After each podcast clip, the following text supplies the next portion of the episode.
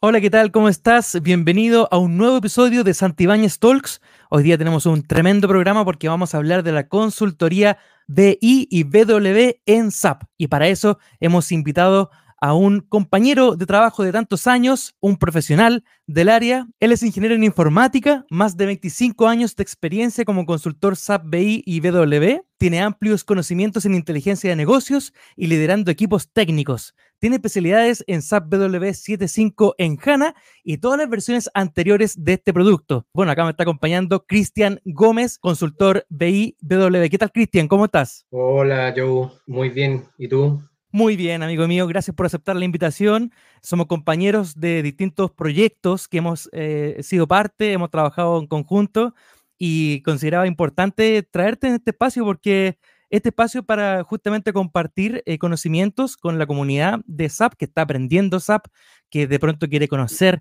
para dónde va el mercado, cuáles son las oportunidades laborales que pueden existir, cómo es eh, construir una carrera en SAP, porque también no es fácil, ¿verdad? Me imagino que tú a los inicios, Cristian, eh, de, esta, mm, de esta aventura en el mundo SAP fue un poco complicado. Tú tienes conocimientos previos de informática, ¿verdad? Me imagino que te enseñaron a programar en la universidad eh, y todo ese mundo, pero ¿cómo fue que llegaste al mundo SAP en tus inicios?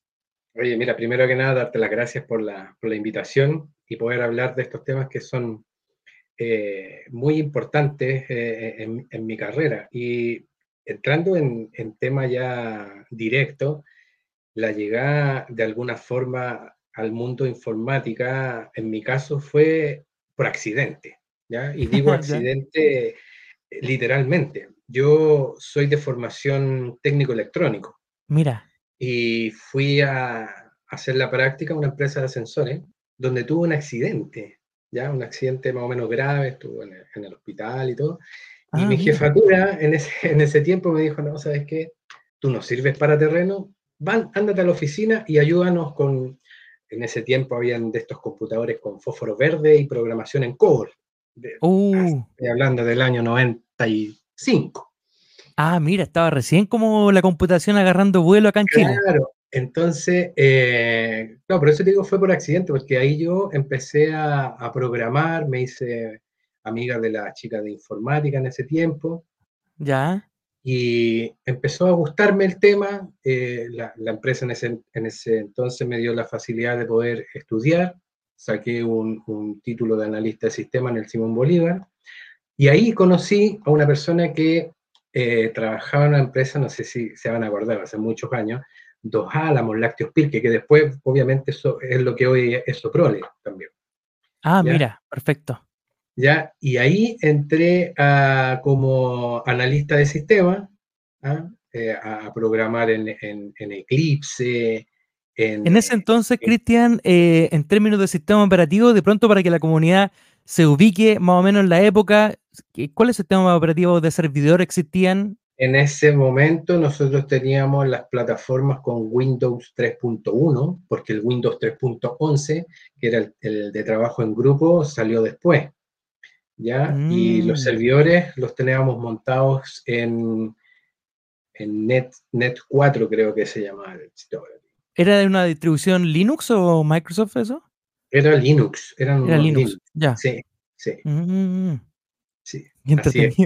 ahí empecé a, trabajar ahí en Soprole, y bueno, y de ahí también la, la Soprole eh, me dio la, la, la, posibilidad de seguir perfeccionándome y ahí fue donde saqué la ingeniería en informática de gestión, que fue la primera carrera de gestión que sacó la Universidad Diego Portales.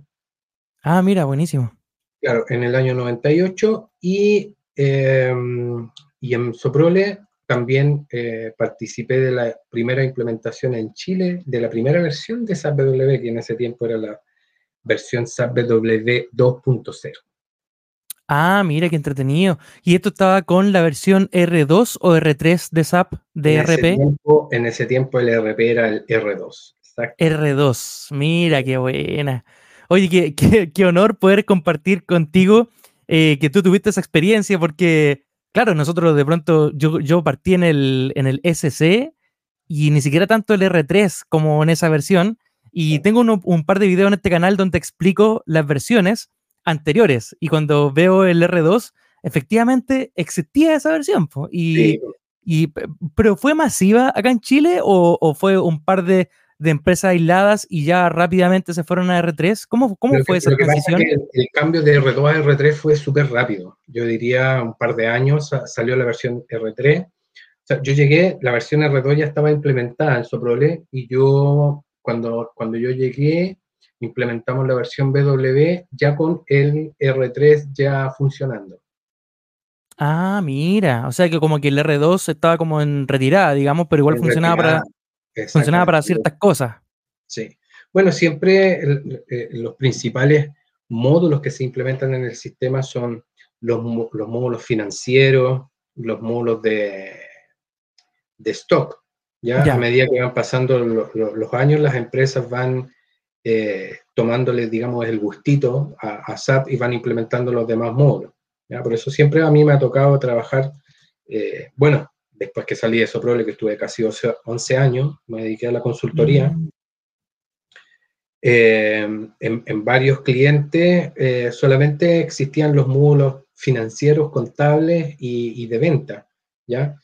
Pero a medida que fue pasando, digamos, el, tiempo, las empresas fueron desarrollando y, obviamente SAP también eh, con su contenido de negocio, que, o el business content que, que, provee SAP, que es básicamente toda la experiencia que va recopilando SAP en las implementaciones de los clientes. Por eso cuando uno trabaja en SAP hay muchos reportes ya predefinidos, modelos ya prehechos, que son básicamente el contenido de negocio que SAP, a medida que va pasando el tiempo, los va recopilando y los va colocando en las nuevas versiones para que nuevos clientes lo puedan utilizar.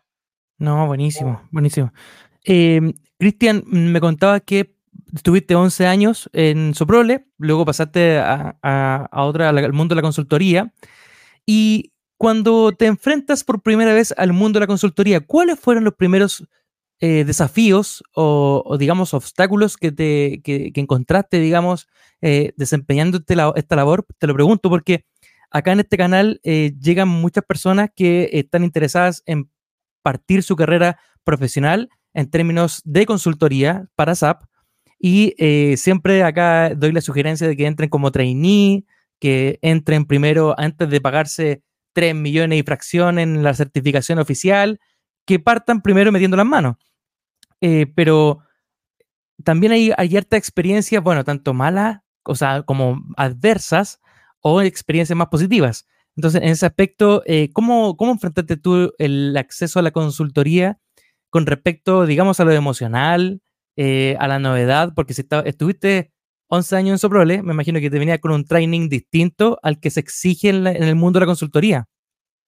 ¿Cómo, ¿cómo lo ese, Ese es un punto súper importante porque una de las razones por las cuales yo me cambié básicamente fue por desarrollo profesional. Eh, salir del día a día, estaba en mi zona de confort, eh, estaba haciendo lo que me pedían en el día, cumpliendo, pero no estaba creciendo eh, profesionalmente. Entonces, una de, las, eh, una de las motivaciones que yo tuve básicamente fue crecer, ¿ya? También el tema económico es importante, porque la consultoría en el tiempo que yo me cambié era mucho más rentable que estar en cliente, ¿ya? Ya. Eh, pero eh, con todos los miedos, los miedos de una empresa nueva. Eh, hay, muchos compañeros que yo tengo que tienen en 10 años tres trabajos distintos. En mi caso, al día de hoy, que estoy trabajando actualmente en, DERCO, que está haciendo ahora Inchcape, es mi tercer trabajo. Entonces yo en promedio siempre he estado trabajando más de 10 años en cada empresa. Entonces, eh, el haberme cambiado y haber eh, tomado la opción de, renunciar a un trabajo que estaba súper cómodo, haciendo lo que me gustaba, pero efectivamente no estaba creciendo profesionalmente. Entonces, tomé la decisión de cambiarme al mundo de la consultoría y es totalmente distinto, pero lo que yo les puedo aconsejar, o sea, no esperen que alguien los va a tomar de la mano y les va a empezar a enseñar lo que tienen que hacer. En la consultoría eh, el autoestudio, el, el autoaprendizaje es súper relevante, porque en la consultoría a ti te venden como especialista en un tema y tú tienes que rendir como especialista, aunque si, llegas como training, obviamente vas a tener un, tiempo de aprendizaje, pero el autoestudio es súper importante. Y eso a mí me sirvió mucho porque en la consultoría tú aprendes muchas industrias, muchos problemas distintos. Eh, si bien es cierto, tú te, yo venía en, mi caso con un training de, en las herramientas de SAP W, que en ese momento era el boom, y y fíjate que más adelante te, te, comento que eso sigue manteniéndose, mm. a pesar que hay muchos rumores hoy día que, que ya el BW eh, está, está, digamos, en, eh, va a ser en declive, claro. Claro, de precado, pero están saliendo nuevas versiones como el, el, el DataSphere, por ejemplo, que es, digamos, la versión eh, en la nube de, de BW, que básicamente tiene las mismas lógicas. Entonces, se siguen manteniendo los conceptos de ETL, de OLTP, de qué es lo que es un Data Warehouse, ya que la solución de Data Warehouse de SAP es SAP Business Warehouse, ¿ya? SAP BW.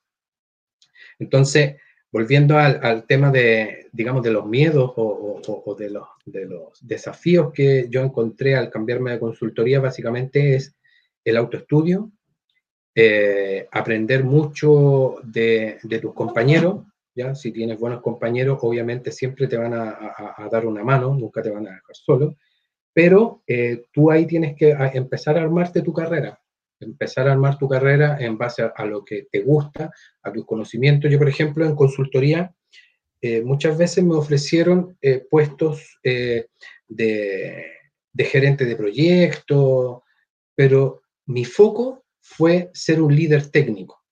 ¿Ya? ¿ya? Que por ejemplo, en el caso, hay un problema y eh, eh, hay en SAPW hay un problema que diga Cristian Gómez es la persona que sabe. ¿Ya? Así me pasó, por ejemplo, cuando yo tuve muchos problemas con, en, en, Soprole, había un equipo eh, de técnicos ¿Ya? De, otra, de, otra, consultora que prestaban soporte, pero eran los que sabían el sistema al revés y al derecho. Y esas son las personas que finalmente el cliente busca independiente de en qué consultora tú trabajes, el cliente siempre va a buscar a la persona, no va, no va a buscar a la consultora. ¿Quién le resuelva, básicamente? ¿Quién le dé la solución? ¿Quién le, resuelva? Por ejemplo, si, no sé, si tú, Joe, experto Basis, te vas a otra empresa y yo trabajé contigo y me resolvían los problemas, yo no voy a buscar la consultora con la cual tengo el contrato, yo te voy a buscar a ti. ¿Dónde está Joe hoy día? Independiente en qué consultora trabaja, porque él es la persona con, que, me, resolvió el problema. Entonces, ahí va mucho eh, en uno cómo, cómo empezar eh, a formar esta imagen que tú quieres proyectar al mercado de la, consultoría. Súper importante, ¿eh? porque qué fácil es estar en esa situación y desmotivarse, de pronto llegar a la casa y, sin, sin saber qué hacer. de hecho, me ha tocado, ahí le mando un saludo también a las personas que me siguen a través de Instagram, y me ha, tocado eh, ver mensajes así, son duros, que, que chuta, que, que yo llevo un mes, nadie me quiere enseñar, eh, me he visto complicado, que me piden resolver un problema y no sé, no sé cómo, cómo buscarlo. Por ejemplo, no, muchas veces al inicio no saben cómo buscar notas SAP, que también es una herramienta tan importante, ¿verdad? Para poder resolver problemas. Y si una persona no, sabe buscar notas SAP y nadie también, nadie te explicó, eh, cuesta, aparece un error y chuta, ¿qué hago? y, son momentos de incertidumbre, de miedos. Entonces, súper importante lo que, lo que comenta porque la automotivación, eh, el acompañarse uno mismo, la fortaleza mental, ¿verdad? Son clave, clave para poder desarrollarse más allá del conocimiento técnico. Sí, muchas veces tú te vas a enfrentar, yo me acuerdo del primer proyecto que tuve en BW, en una empresa, ya me dijeron, vamos a armar un modelo en BW en la empresa X. Listo, fuimos para allá yo en el camino con un miedo, y ¿qué voy a hacer? ¿Serán, serán, serán los mismos zetas que tengo allá? ¿Serán los mismos? Y claro, finalmente tú vas aprendiendo, te vas metiendo, pero, o sea, lo primero es el autoestudio, involucrarte, eh, no esperar eh, no esperar que alguien te tome de la mano en, la, en, tu carrera de consultoría. En la carrera de consultoría, quizás en cliente te pueden formar porque hay equipos más desarrollados de recursos humanos, con, planes de carrera, etc. En la, consultoría es como más distinto. La consultoría, digamos, paga mejor, pero te exige mucho más. Y eso es lo interesante de la consultoría.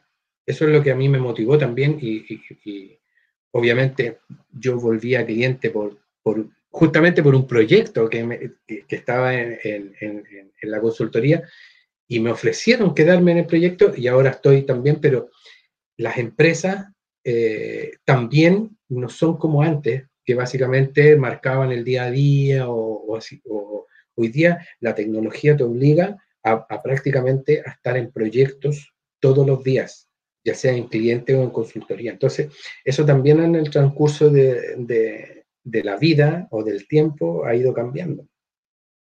Oye, importante porque tocaste un punto clave respecto a la evolución, ¿verdad? O sea, si podemos traducir eso en una palabra, es justamente la evolución de la consultoría SAP y pucha que ha cambiado desde la rentabilidad de pronto hasta, digamos, el dinamismo. Porque oh. efectivamente en la época del R2, del R3, era un poco más estático todo y las empresas ah, eh, iban, digamos, eh, eh, ejecutando proyectos de renovación, o proyectos de nuevas tecnologías de una forma más, progresiva, más con calma, pero de un momento a esta parte ha sido todo acelerado. Y también eso se ve, bueno, se vio mucho con la pandemia, y no solo con la tecnología SAP, sino que la, tecnología en general. está todo muy, muy eh, rápido, la inteligencia artificial también que SAP está explorando en ese tema, eh, muy fuerte, pero en particular con la, con la evolución de la consultoría SAP BW, eh, ¿Cómo tú eh, has visto el, trayecto eh, específicamente para este módulo? ¿Cómo ha mutado? ya nos adelantaba un poquito que habían proyectos, digamos, de BW, ahora que, se, continuaba, que SAP seguía haciendo, digamos, productos que tienen relación con lo mismo, pero ¿cuál, es, ¿cuál es la trayectoria, la evolución que tú has visto de un tiempo a esta parte? Mira, a nivel, a nivel técnico, te puedo hablar un poquito que inicialmente todos los sistemas, cuando tú los implementabas, tú programabas, eh, no te preocupabas mucho de, optimizar espacio en disco o, optimizar memoria, que en ese entonces eran recursos caros y escasos. Mm, Hoy día con las tecnologías eh, nuevas, eh, a mí me en consultoría me tocó mucho corregir temas de, optimización, cosas que eh, por malas prácticas de, programadores, que el programa funcionaba, hacía lo que tenía que hacer, pero no era óptimo. ¿ya? Entonces, mm.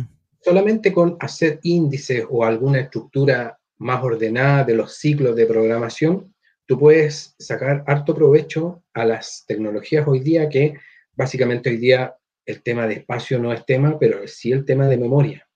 ¿ya? Hoy día la, optimización de memoria y, básicamente SAP BW cuando sacó su versión en HANA, también hay muchas cosas que, que, cambiaron la forma que uno tenía de desarrollar. ¿ya? También salió mm. el tema de la información en tiempo real, cosa que antiguamente eh, tampoco era un tema y no era exigido por las empresas porque la tecnología no lo permitía. Hoy día la tecnología permite tener todo en línea. Pero ahí yo, yo ahí tengo una experiencia y, quiero compartirla aquí en, por supuesto. en esta reunión. Eh, me tocó básicamente varios clientes, no solamente uno, que me decían, oye, hoy día yo tengo la tecnología en HANA, perfecto. Yo quiero toda mi reportería en tiempo real. ¿Eso qué significa? Que tú tienes tu sistema transaccional, tienes tu sistema de reportería que es APW, y yo quiero que se haga un movimiento acá y automáticamente se refleje acá. La tecnología lo permite, ningún problema. Pero nosotros analizando el problema dijimos, ok, pero ¿qué pasa si este sistema falla por cualquier motivo, te quedas sin reportería. Entonces, ojo cuando las tecnologías te permiten hacer muchas cosas, pero en la gestión de los datos, tú tienes que pensar también en no dejar al cliente sin información en el caso de algún desastre. Ya yo sé que hay temas de respaldo, pero básicamente, específicamente en un cliente nos pasó que tuvo una semana sin SAP. Chuta, crítico. Y nosotros, como teníamos el BW no en línea, o sea, lo teníamos con reportería en tiempo real, pero ciertos módulos críticos los teníamos de alguna forma replicados en una base de datos aparte. Y con eso el negocio pudo subsistir, porque sin eso no tenían información de clientes, no tenían los teléfonos, no, podían eh, generar por lo menos algún, una factura manual. ¿ya? Entonces, ojo, cuando el cliente puede pedir muchas cosas, pero ahí está el rol de la consultoría en decir, a ver, para un poquito, yo te, la tecnología lo permite, yo te puedo poner en tiempo real, pero este tiene un costo. O sea, si a ti por cualquier motivo, aunque tengas 20 servidores de respaldo, te pueden fallar. Y, esto tenerlo en una isla distinta, obviamente que también puede fallar, pero obviamente se, disminuye el riesgo. Hay ciertos modelos que nosotros eh, implementamos eh, de manera de carga de datos. ¿ya? Tomamos la información, puede ser cada 20 minutos, hoy día las tecnologías lo permiten.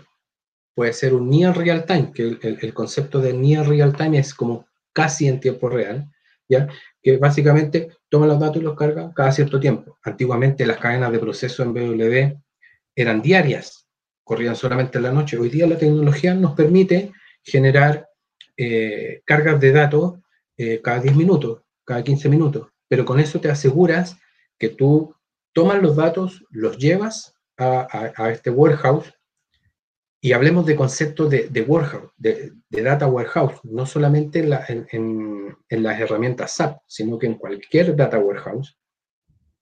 Tener esta información eh, replicada de alguna forma, de manera que el cliente tenga sus dos objetivos, que es información casi en línea, ¿ya?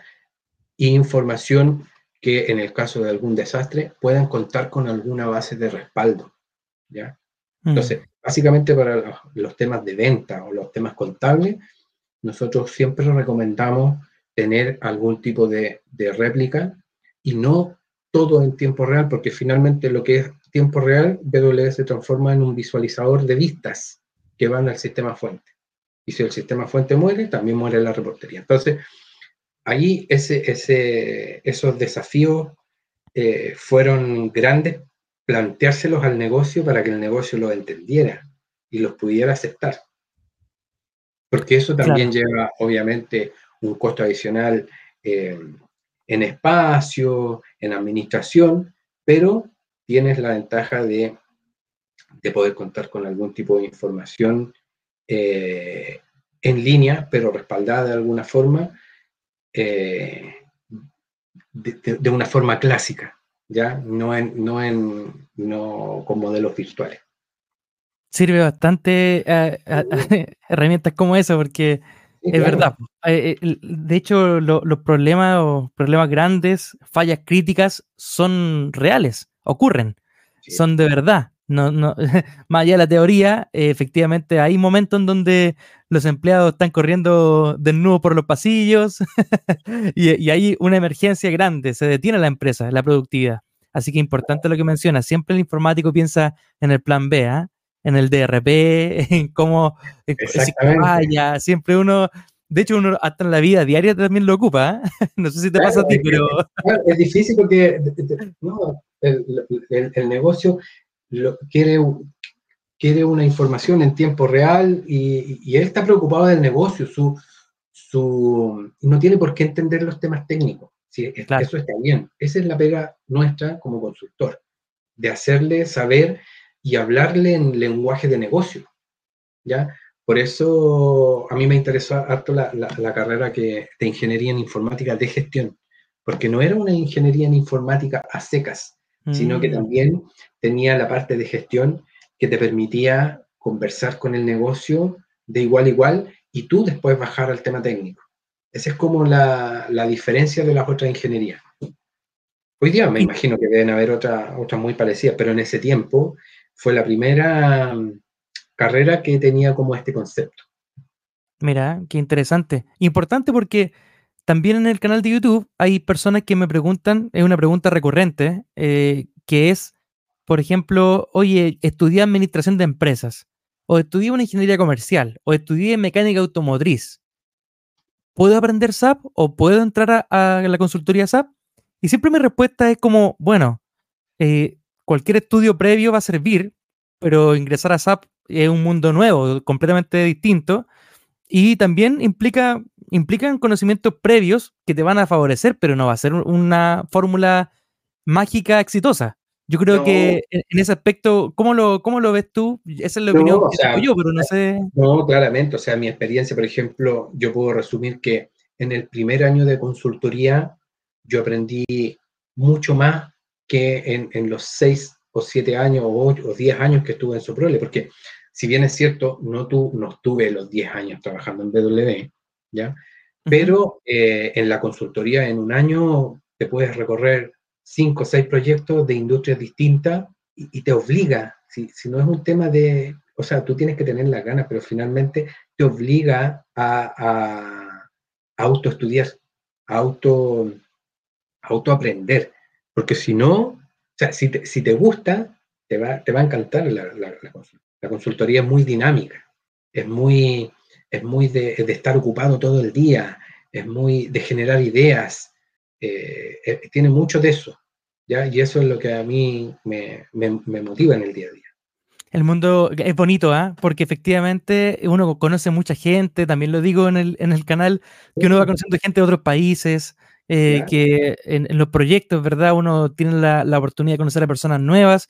Nosotros dos nos conocimos en un proyecto em, y, y, se hacen relaciones, se hacen lazos, eh, más allá, digamos, de lo, de lo laboral. Eh, uno siempre está al tanto, oye, mira, el colega se, fue, se cambió para este proyecto, se cambió para esta empresa. Entonces, es, es bonito eso. Y, y también siento yo que tiene un poco de, mm, de glamour este trabajo, porque eh, igual es interesante, era, digamos, cuando, cuando se vivía más, más a full la consultoría, estar en la mañana, por ejemplo, en un cliente, levanta el notebook, te conecta al punto de red, ah, estoy trabajando en esto, y después por la tarde te iba a otro lado y era como, como que uno llegaba a la empresa y era como, era bien, eh, eh, bien visto, una buena reputación, porque es como, como que el que está, digamos, de la parte del cliente, dice, oye, ¿cómo lo hacen estos gallos, estos gallos de la consultoría? De la consultoría SAP que están un rato aquí, después se van, eh, piensan que no tenemos horario, eh, como que... yo, cuando, cuando, llegué a, a DERCO, ahí un, saludo a todos los que puedan ver esto que, que, sí, por supuesto, de, la, implementación de, de, mi primero, de mis mejores proyectos personales, ¿ah? tengo que reconocerlo. Eh, DERCO fue mi, primer proyecto. trabajar juntos. Más bonito, fue, fue No, lo que te iba a comentar es, em, en, en, SAP, como te decía, hay un, contenido de negocio, que básicamente la experiencia que va revelando SAP con todos sus clientes. Y básicamente, por ejemplo, para tú sacar un balance o un estado de resultado, tú activas el extractor, activas el modelo y listo. Hoy día lo puedes hacer así. Antiguamente eso tenías que parametrizar.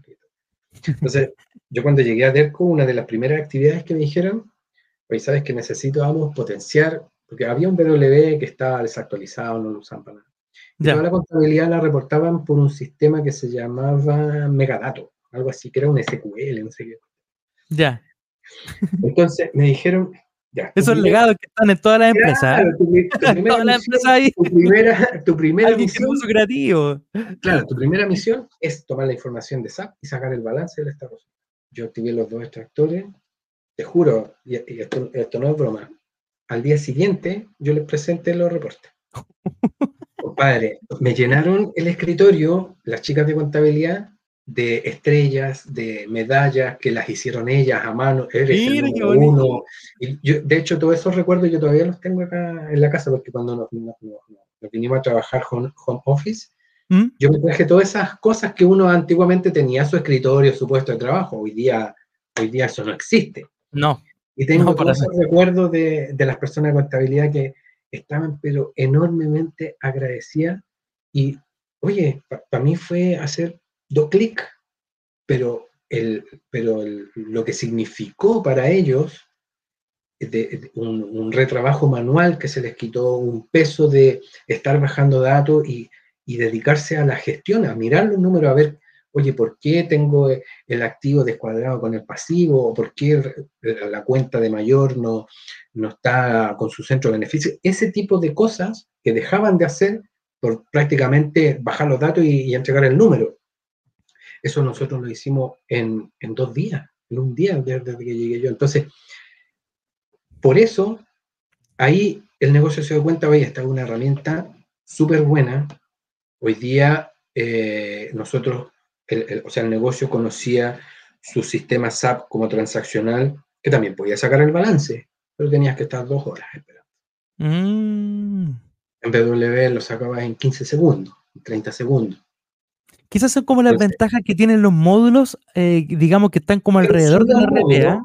no, no son los módulos, es el tipo de tratamiento a nivel de base de datos que maneja el warehouse, que es distinto al transaccional. Claro. ¿Ya? Son motores, motores de datos distintos. Uno está pensado eh, para hacer factura, generar la compra, eh, rebajar el stock, hacer una imputación contable. En cambio, el motor del warehouse, del DW, está pensado en tomar grandes cantidades de, información, agruparla y generar indicadores. Eso está bueno aclararlo porque las personas piensan que cuando se habla de SAP, es, está todo paquetizado y no hay, eh, digamos, sistemas alrededor del ERP que están haciendo otras que tienen otras funciones. Entonces, eh, justamente ahí es importante explicarlo porque este, este episodio está dedicado a la consultoría BW, SAP BW. Entonces, eh, quien está mirando este contenido va a decir, chuta, ¿y, ¿y, qué puedo hacer yo para ser consultor BW? Primero que todo, saber esto que tú estás contando, ¿verdad? Las diferencias entre cada uno de los, de los, de los modelos, ¿verdad? del funcionamiento y, entender más o menos dónde estamos ubicados técnicamente en términos de producto, porque también las personas a veces no se entiende muy claramente eso.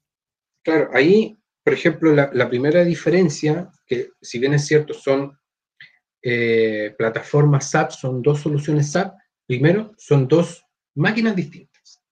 Servidores, son Dos, son dos servidores totalmente distintos, que tienen comunicación nativa, etcétera, por, los RFC, ningún problema. Pero los motores que están por abajo de base de datos, el del sistema transaccional, que se le llama el OLTP, que es Online Transaction Processing, el OLTP. En cambio, el Data Warehouse es un OLAP, que es un Online Analytic Processing. ¿Ya? Entonces, de cómo está orquestado la base de datos te permite manejar grandes cantidades de, de registros. Tú puedes, hoy día, por ejemplo, yo en, en muevo 4 millones, eh, disculpa, 400 millones de registros en 30 mm. segundos. Mira. Eso en un motor o LTP eh, no lo puedes hacer.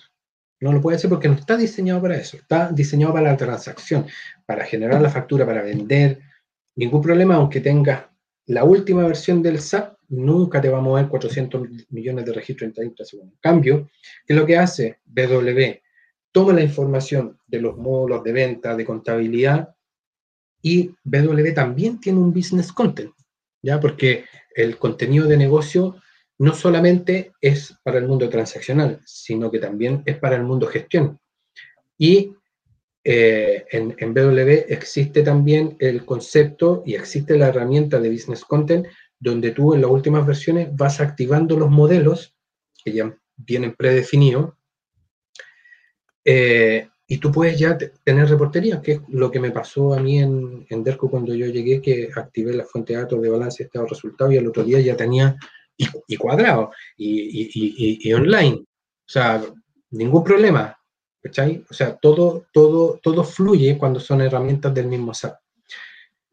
Los desafíos más importantes ahora con las nuevas tecnologías es justamente asegurar la conectividad con otras fuentes, porque hoy día el negocio también va eh, evolucionando y va adoptando nuevas herramientas. Por ejemplo, hoy mm. día el mundo Azure está muy potente y el mundo Azure tiene también conectividad con, con, eh, SAP pero tienes que hacer un trabajo de orquestar estos datos, eh, poder comunicarte con distintas arquitecturas, ¿ya? Que eh, en forma nativa, un SAP BW con un SAP R3, con un SC, esos, esos temas ya, ya están solucionados. ¿ya? Por eso, eh, la, la, evolución del SAP BW a un Data Sphere es, es, lo que está ahora impulsándose. Quizás ya no va a estar un, una máquina on-premise que esté físicamente en el cliente o en un data center, va a estar en la nube, pero los conceptos se, siguen manteniendo iguales. Un motor de base de datos distinto, con conectores nativos, con un business content que tú puedes activar eh, para los modelos estándar. Obviamente, en un cliente siempre hay eh, customizaciones, ¿ya? Mm. Y, en, y, en, el, todo el mundo SAP son eh, los Z que se conocen. Todo lo que empieza con Z es porque el cliente lo creó. ¿ya? Entonces, pero SAP también te provee, eh, si tú generaste una tabla Z o una transacción Z, por BW también tú puedes generar estas, estas conexiones y estas extracciones de datos de forma natural. ¿ya? Y posiblemente en la próxima versión, o en, dos o tres más versiones que, que puede haber eh, eh, sacar SAP, si SAP se da cuenta que, oye, ¿sabes que Todos los clientes me están creando una tabla Z para ver, eh, no sé, eh, X cosa. Perfecto, creemos esa tabla y, propongámosla en el siguiente business content. Y así, en el estándar, que venga estándar. Exacto, en el estándar. Entonces así va evolucionando. Hay muchas cosas que, hoy día el cliente se implementó, no sé, se implementó el, las ventas hace cinco años con tabla Z, hoy día lo más probable es que esté todo a nivel estándar. Entonces esas mm. mejoras también te van llamando la consultoría, sabes que necesito mejorar este modelo porque finalmente vamos a dejar de alimentar esta tabla Z, nos vamos a ir por el estándar, que es mucho mejor, que está integrado con la contabilidad, eh, que yo hago una venta y me rebaje el stock, me hace el comprobante contable. Entonces, son todas esas mejoras que se van provocando. Y eso te ayuda a que tú vayas en BW manteniendo estos modelos, las comunicaciones y implementando reportería. Y obviamente que el paso siguiente es la conectividad con todas las herramientas de Business Intelligence, ¿ya? Que hoy día en el mercado hay muchas, Tableau, Power BI, las herramientas nativas de, de BW que hoy día eh, se manejan, que es una integración con Excel, que se llama Analysis for Office, que básicamente no es con Excel, es con Office, ¿ya? Porque tú puedes generar un PowerPoint, un, Word, un Excel, y puedes administrar tus datos como modelo único, ¿ya? No, no significa que al estar integrado con Excel, cada jefe de ventas pueda haber un, un valor de venta distinto, no, acceden a un sistema central donde está el dato único. Ahora, yo como, como cliente puedo armar mi reporte a la medida, con filtro, etcétera, pero estoy sobre, soy, estoy trabajando sobre la misma base de datos. Y eso es súper importante porque antiguamente en, en, los sistemas legacy había mucha interconectividad. O sea, mm. no, no, no, no, existía el modelo único. Entonces, cada jefe de venta o cada sucursal podía presentar el número maquillándolo de alguna forma como más le, fuera conveniente. Conveniente, exacto. Entonces, hoy día no, hoy día la información al estar en un data warehouse eh, te permite generar una reportería con un dato único, que todos vean la misma información. Entonces, eso también es súper importante. Eh, en el, momento de, implementar eh, reportería, porque hoy día las herramientas te permiten conectar y sacar datos. Pero ojo, eso también tú lo tienes que controlar, porque si tú dejas que, imagínate, yo le doy acceso a todos los usuarios a, las tablas pueden sacar de todo, pero mm. el reporte o el indicador lo van a armar a la pinta de cada uno. Entonces, tiene que haber una definición de indicadores. Perfecto. Para DERCO, ¿qué es lo que es venta? Perfecto. Ese, esto menos esto. Perfecto. ¿Cuál, ¿Qué es lo que es margen? Es esto menos esto. ¿Qué es lo que es margen financiero? Definir los conceptos. Una vez que tú tienes definidos los conceptos, arma los reportes. Entonces después nadie te puede venir, oye, ¿sabes que las ventas no me dan? No, es que tú estás considerando, no sé, las facturas financieras, que son las facturas que solamente mueven dinero y no, y no eh, inventario. eso se le llama una mm. factura financiera. Entonces, no, es que tengo menos plata que unidades o tengo más stock. No, el concepto de venta es esto menos esto. Si tú quieres incluir otro concepto, ya es un reporte distinto. Entonces ahí tú te vas dando cuenta, pero tienes que tener primero una bajada a nivel de negocio de cuáles son los indicadores y qué significa y cómo está estructurado cada columna del reporte para que tú puedas manejar. Y ese es un trabajo que nosotros hicimos en el modelo único. Mm. o sea, la sigla MU, el modelo único. Es importante porque efectivamente en las empresas, eh, todas las empresas tienen una cultura diferente, como las personas que tienen una personalidad diferente. Y es verdad que hay conceptos que de pronto uno cuando entra a, la, a, la, a, cualquier empresa, a uno le encantaría que en el proceso, proceso de inducción te pudiesen eh, compartir los conceptos que ocupan en la empresa, porque hay palabras que ocupan que significan algo distinto, eh, que la ocupan, es una jerga particular que hay, eh, y es clave lo que, lo que indica, porque de hecho en, en mi trabajo actual también, acá en Falabella, también suceden cosas de ese estilo. También pasa que como no, no aunamos criterios o conceptos a modo glosario casi, oye, esto significa esto, em, efectivamente hay un esperado distinto respecto a alguna reportería en particular o alguna visualización de datos eh, en, ese, en, ese, sentido, SAPW tiene harta herramienta, o sea, cuando hay dos, hay dos eh, partes fundamentales de, un BW. Todo, todo, lo que hemos hablado es, del mundo transaccional, o sea, una factura con su monto, etc. Pero también hay otro camino que es, si no más importante que el transaccional, que es el tema del dato maestro. ¿ya? El dato maestro eh, puede tener varias aristas. Puede, en el caso de, de, por ejemplo, de los vendedores, que es un tema eh, recurrente en casi todas las empresas, eh, se manejan eh, transacciones asociadas a un dato maestro que pueden cambiar en el mes. Por ejemplo, un vendedor lo desvinculan el 15 de enero. Entonces, cuando saque sus comisiones a fin de mes, yo tengo que pagar del 0 al 15 a un vendedor y del 15 al 30 a otro vendedor que fue asignado. Entonces, esas son características que dependen del tiempo. Así se llaman en BW, características que dependen del tiempo. ¿Por qué? Porque yo es muy lógico, ¿ah? Es como, la, álgebra. Es, exactamente. ¿Por qué? No, sí, BW es súper intuitivo cuando tú te metes en, el lenguaje. Y eso lo que te permite es que no todos los datos son dependientes del tiempo. Por ejemplo, eh, no sé, el, el texto de la factura no va a cambiar de un mes a otro. Claro. O sea, eh, el código 101 siempre va a, va a significar una cosa. Pero en el caso de los vendedores se manejan eh, características que son dependientes, que dependen del tiempo, que dependen del tiempo.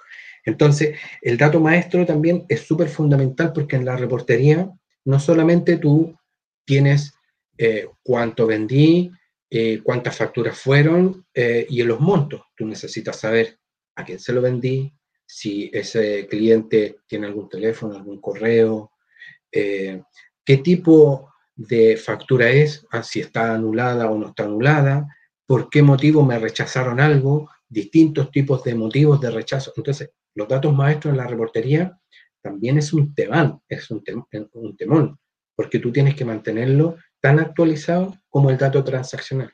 Entonces, juntando el, eh, en el modelo de datos, cuando tú creas el modelo de datos, tú tienes distintas fuentes transaccionales que cada uno de estos está asociado a datos maestros. Y esos datos maestros son los que tú finalmente administras en el sistema transaccional, los puedes complementar también en BW. Hay mucha información que de repente nos piden, hoy sabes que necesito hacer una agrupación de productos, pero no la tengo en SAP. Perfecto, BW está hecho para eso. Tú puedes hacer agrupaciones de gestión. O sea, si yo quiero hacer un reporte y quiero agrupar eh, productos por el tamaño, por ejemplo, ya, todos los que midan entre 0 y 10 se van a llamar productos A, los que midan entre 11 y 20 los productos B. Entonces después yo puedo sacar un indicador a nivel de agrupación de productos. Y así un montón de ejemplos. Y cosas que no existen en SAP. BW también te permite generar o, o hacer input de distintas fuentes. Y eso tú lo administras eh, en BW y sigues manteniendo el dato único, porque finalmente, aunque tú lo tengas agrupado, el total de productos, aunque no tengas todos los productos agrupados, te van a aparecer y te va a cuadrar con el transaccional. Nunca vas a tener una pérdida de datos. Entonces, también es súper rico ir enriqueciendo los modelos en BW eh, de manera que sirvan para la toma de decisiones, porque muchas veces en el mundo transaccional la operatividad te quita eh, el, día a día. O sea, el día a día tú necesitas vender, vender, vender, vender, vender, perfecto. Listo, contabilizar, informar. Pero en el BW tú, ¿qué es lo que quieres hacer? Tú quieres gestionar los datos, tomar decisiones. Oye, ¿sabes qué? Este producto no lo estamos vendiendo. Eh, para la próxima eh, no compres tanto stock, eh, o no sé, o, dejémoslo de vender, oye, ¿por qué este cliente siempre nos compra este producto? Démosle un descuento, o este cliente viene en, baja sostenida, ¿qué le está pasando? Ese tipo de decisiones son las que se toman en, en, un sistema analítico cuya fuente de lo que estamos hablando hoy día es, es APW. Buenísimo, Cristian. Oye, eh, de verdad, muchos datos interesantes nos, están, nos estás dando en, este, en esta sesión y mm, estamos tratando de hacer una explicación, ¿verdad?, de qué es eh, un módulo PW, porque también hay eh, personas que, por ejemplo, se están planteando aprender BW o aprender analítica de datos, inteligencia de negocios, el próximo 2024, que lo tenemos a la vuelta de la esquina. ¿Qué le podrías decir tú, Cristian, eh, en base a tu experiencia eh, respecto de lo que se viene este año? ¿Alguna sugerencia, algún tip, algo eh, que puedas recomendarle a esas personas? ¿Partir por dónde? Siempre acá en el canal yo sugiero open.sap.com, que ya cambió de nombre, SAP Learning Hub, que se está llamando ahora, la plataforma de, educativa de SAP, digamos que es gratuita, para poder sacar cursos, para poder aprender un poco más sobre las herramientas. Pero al margen de eso, algo que, mm, que, pudiese sugerir, que salga un curso de, Business Intelligence para conocer, digamos, a, a grandes rasgos a qué se refiere esta disciplina. Cuéntanos un poquito más o menos lo que tú ves para el próximo año. Sí, mira, eh, como te mencionaba, em, ir metiéndose ya en todo lo que es eh, DataSphere. DataSphere. Eh, ¿Podemos definir un poco a qué se refiere el DataSphere? El DataSphere es la evolución natural que dio SAP al SAP BW en la nube. Perfecto. Y, ya como que cambia de nombre, ¿verdad? Como que ya, pero, pero como se mantienen los mismos conceptos, yo ahí la recomendación mía es que tomen información que hoy día disponible OpenSAP es una súper buena plataforma, pero hoy día hay mucha, mucha, mucha eh, eh, herramienta en las páginas oficiales de SAP.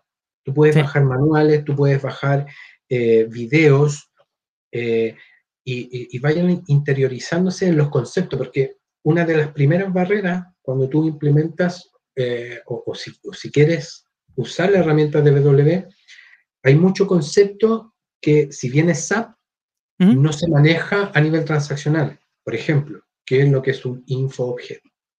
¿Qué es un info provider?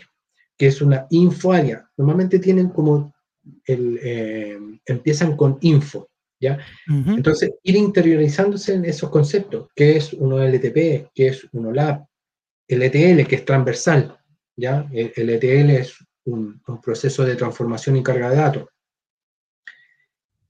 Eh, con conceptos y em, academias, hay muchas academias eh, cortas que te proveen información que es súper clave como para partir. Y una vez que ya tú tienes esos conocimientos, tú ya puedes empezar a, hacer tu diccionario del de para cuando yo me, hablan de infoobjeto. Ah, mi infoobjeto es un campo en la base de datos. Perfecto, tú lo, ya lo vas relacionando. Mi infoárea. Ah, mi infoárea son las agrupaciones que yo hago en los modelos de datos de BW para poder eh, disponibilizar queries hacia el negocio. Perfecto. Eh, info provider, perfecto. Los info providers son los que proveen la información, están almacenados en InfoArea y están compuestos por infoobjetos. Perfecto. Los infoobjetos, ¿cuáles pueden ser? Características o ratio. Las características son datos maestros, el cliente, el número de material, el código de la factura, etc. ¿Y qué es lo que es el ratio? Son los montos. Entonces, un ratio, una característica, un infoobjeto, todos esos conceptos eh, se mantienen en las versiones próximas de, de, de Entonces, adquirir ese conocimiento que, no es fácil de aprender al inicio, pero eso te, enriquece mucho eh, el poder entender cualquier versión de BW, el, concepto de infoobjeto viene de la versión 2.0b y eso yo no lo he visto cambiar hasta la versión 7.5 en HANA. Se sigue manteniendo el mismo concepto, el infoobjeto. El infoprovider, claro, se llamaba cubo, después pasó a llamarse multicubo, hoy día se llama composite provider, pero es lo mismo. ¿Te fijas? Entonces, los conceptos, si bien es cierto, las tecnologías han ido cambiando y mutando en el tiempo, pero el concepto que hay por detrás ese siempre se, ha mantenido. Esa es mi experiencia. Siempre se ha mantenido.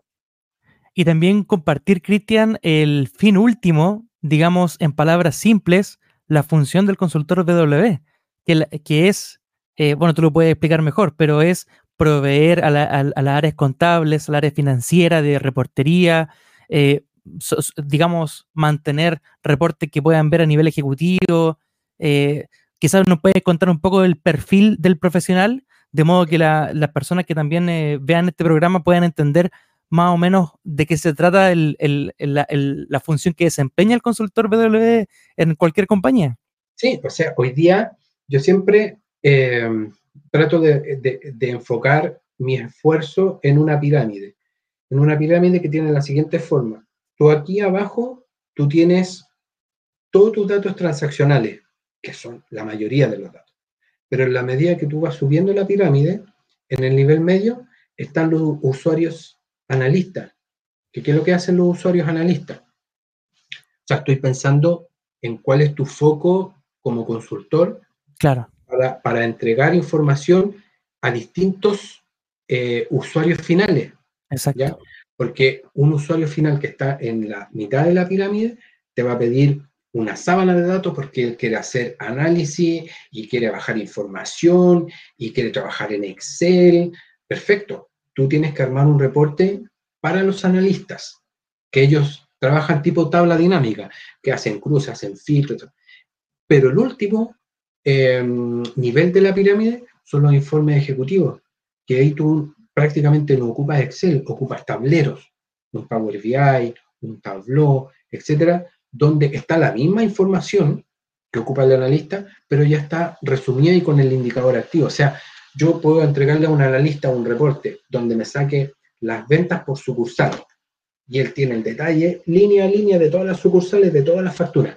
Pero en el tablero dice, esta sucursal vendió 50, esta sucursal vendió 20. Punto. claro niveles, niveles de consumo de información. Eh, claro, entonces, ¿por qué hago esta pirámide? Porque tú, en la capa transaccional, tú tienes que ser capaz, y es lo que siempre vivimos contigo, Mm. Oye, se cayó la conexión, el RFC no funciona, se cayó la máquina, hay que reactivar la carga, la, que la cadena de proceso, que el dato maestro venía con un carácter especial, eh, que no lo reconoce BW, entonces hay que ir al sistema fuente, hay que corregir. La primera capa, carga de datos, ETL, eh, modelo de datos, que todo esté actualizado. Después, las dos capas son ya cómo yo tomo esta información y genero distintos tipos de reportes para los usuarios finales analistas y para los usuarios finales que ya son de gerencia, que solamente ven indicadores. Ahora, si el indicador está malo, el gerente le pedirá una explicación al analista y el analista tendrá que tener las herramientas para poder desglosar esa sucursal y ver, ah, ¿por qué vendió tan? ¿Por qué ha vendido tan poco? Ah, porque no sé, este cliente eh, hizo una anulación de 200 millones y, claro, tiró el indicador abajo y, era un error de, la persona que imputó mal los dedos. O sea, el negocio estaba bien, pero por un, error humano se pasó una anulación de factura con varios ceros de más que botó el indicador hacia abajo. Y eso pasa. Pasa, sí, más, más recurrente de lo que uno piensa. Exactamente, entonces dice, no, el reporte está malo. A ver, ya, el indicador obviamente ya está en rojo. Perfecto, hagamos revisemos la query. Ah, y esta anulación de 200 millones. ¿Y quién anuló 200 millones? Ah, no, es que yo me equivoqué. Anule la factura. Entonces, generemos de nuevo el indicador. Se corrigió. Perfecto. Entonces, esas cosas tú tienes que tener el conocimiento de los modelos, dónde ver eh, el, detalle de, de esa información para poder entregar un servicio de consultoría al negocio como corresponde. Eso te puedo decir de, mi experiencia. Buenísimo, Cristian Gómez. Oye, de verdad un placer haber compartido contigo. Se pasó el tiempo volando. Estamos ya en la recta final del programa. Em, y eh, aprovechar la instancia de que te quisiera dejar la cámara para hablarle a aquellas personas jóvenes, ¿verdad? Que están saliendo de cuarto medio, eh, que están eh, ingresando a la universidad de pronto, o que están ahora en el verano decidiendo qué carrera eh, matricularse, ¿verdad? Eh, digamos, cómo podemos eh, motivarlo de pronto a, explorar el mundo SAP o darle una oportunidad, porque sabemos que este es un mundo cambiante, que no tenemos la información más allá de para dónde va la empresa, pero lo que sí sabemos es que, de hecho, lo hemos conversado con otros profesionales de otros módulos o de otras áreas de SAP, efectivamente SAP es una empresa que llegó para quedarse y está en constante renovación. Y, no es algo que vaya a caducar, digamos, de aquí a, cinco años más o diez años más, como siempre el mito lo dice, que, no, que ya estamos en la última de SAP, pero siempre, siempre puede sorprendernos, pueden eh, eh, sacar una tecnología muy revolucionaria pensando en la grande empresa y, quedamos todos de nuevo reencantados con SAP. Entonces, algunas palabras que les puedas dar a esas personas para el 2024 y para los años venideros, porque esta entrevista va a quedar ahí en YouTube por muchos años más. La idea es poder eh, explicarle a grandes rasgos lo que es la consultoría SAP y, también quizá una palabra de motivación para aquellos que están dudando si es que se meten en este mundito o no. No, mira, primero darte las gracias nuevamente por, esta oportunidad y bueno, yo, creo que no hay profecía específica asociada a la consultoría. Yo creo que la consultoría, en este caso la consultoría SAP, siempre va a estar relacionada con un buen asesoramiento y un, buen plan de implementación de soluciones, utilizando obviamente software SAP. La consultoría SAP siempre lo que busca es hacer más eficiente y hacer más óptimos los procesos en, una mejora continua a todo lo que es la gestión de la empresa. Yo creo que eso es lo mayor eh, consejo que yo les puedo dar, dedicarse a, ser eficiente, a, estar a la vanguardia de las nuevas tecnologías, el autoestudio y las personas interesadas en, en, subirse a este mundo. Eh, mi experiencia personal eh, ha sido excelente y motivarlos, motivarlos a que eh, vean este video, lo puedan compartir y te necesitamos. Ese es. Sí, se requiere, ¿eh? Se requieren muchas. Se requieren manos, ayuda, eh, efectivamente. Dijiste algo importante, estar orientados a la optimización, a la eficiencia. ¿Qué, ¿Qué, conceptos tan relevantes? Porque estamos en una crisis económica mundial y, de verdad que se está valorando mucho las iniciativas de aquellos profesionales que estén buscando eso, ¿verdad? Que estén buscando ahorrar platita, eh, chuta, una oportunidad de mejora en este proceso, quizás mm, va a salir más, barato, más económico para la compañía, y ese pensamiento eh, es, muy valorado hoy en día y se va, va a seguir siéndolo así, porque la tendencia mundial es que efectivamente vayan un poco complicándose un poco las cosas eh, y la idea es que las empresas puedan estar preparadas para estos grandes desafíos de la mano también de la, de la tecnología. La tecnología nos ha sorprendido bastante estos últimos años. Nosotros que llevamos, imagínate tú, ya más de 25 años dedicándote a esto, y, siempre pueden eh, sorprendernos, siempre pueden haber cosas nuevas. Nunca yo me imaginé chat GPT, estas cosas de... no, uno que estaba en tecnología ni siquiera de pronto cinco años atrás no se lo imaginaba. Y mira, de repente la sorpresa y, y, todos tenemos que subirnos de alguna forma, eh, como lo hemos hecho siempre, ¿cierto? Yo 16 años, en el caso tuyo 25, eh, pero siempre metiéndonos y tratando de, de, actualizarnos lo más posible, porque de eso se trata veces, ¿Cuántas veces nos juntamos y no sabíamos qué hacer y investigando notas nota SAP y sacábamos el tema? Sí. Tal cual, verdad, verdad. Y así es, pues como que uno en, el, en el, ámbito de consultoría, si bien es cierto, nos, nos, contactan porque sabemos, mm, sabemos, tenemos un conocimiento base importante, siempre podemos eh, quedar cortos de conocimiento y ahí va el autoestudio que tú tanto has comentado, tenemos que buscar la nota SAP que al levantar un caso, pero siempre nos podemos encontrar con sorpresas. eso, es lo que, te decía yo, si la, empresa no va a buscar al que tenga eh, las 100 certificaciones de SAP. La, empresa va a buscar a la persona que te resuelve el problema, si no sabe, lo investiga, y cuando lo investiga, lo resuelve. Esa es la persona, esas son las personas valiosas en consultoría. Efectivamente, Cristian qué palabras más sabias. Y, el mensaje, porque también, esa es la otra pregunta cotidiana. Eh, ¿cuándo, cuánto sale la certificación?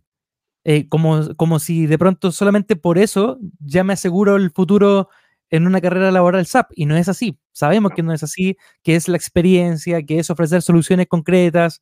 Y para eso es más que todo práctica, más que algún, algún respaldo académico que también se valora. Eh, ojo, que no lo estoy desmereciendo pero sí, eh, no, de pronto no es, no es tan relevante si tú ya sabes solucionar, solucionar, darle solución a un cierto problema. Así que eh, eso es bastante valorado, es verdad, es verdad, Cristian. Así es, así es.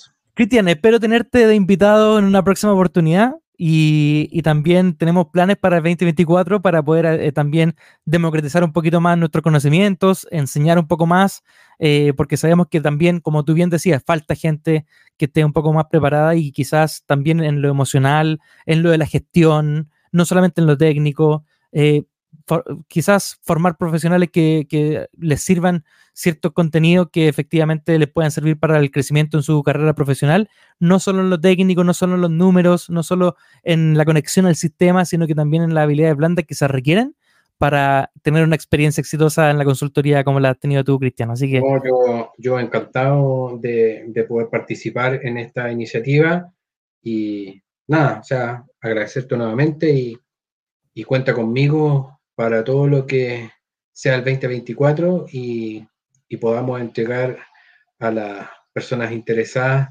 este, estas herramientas y estos cursos que podamos hacer más adelante. Claro, que lo han pedido bastante. lo han pedido para bastante. que puedan eh, ir familiarizándose con conceptos y, y, con esta tecnología que en mi caso ha sido muy, muy buena experiencia.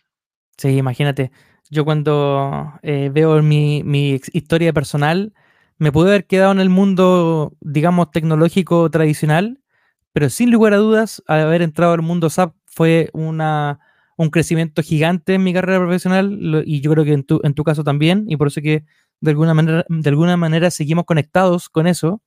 Eh, y también en lo económico, o sea, las cosas que he conseguido, que he podido financiar, eh, también se agradecen mucho y vienen también de, esta gran compañía que también ha pensado dentro de todo en, los consultores en todo el mundo. Así que también se agradece esa parte. Así es. Cristian, muchas gracias por tu tiempo. Nos vemos en un próximo episodio y eh, estamos en contacto como siempre, pues. No, agradecerte. Así que nos vemos y saludos a todos. Muchas gracias, Cristian. Nos vemos en un próximo episodio. Chao, chao.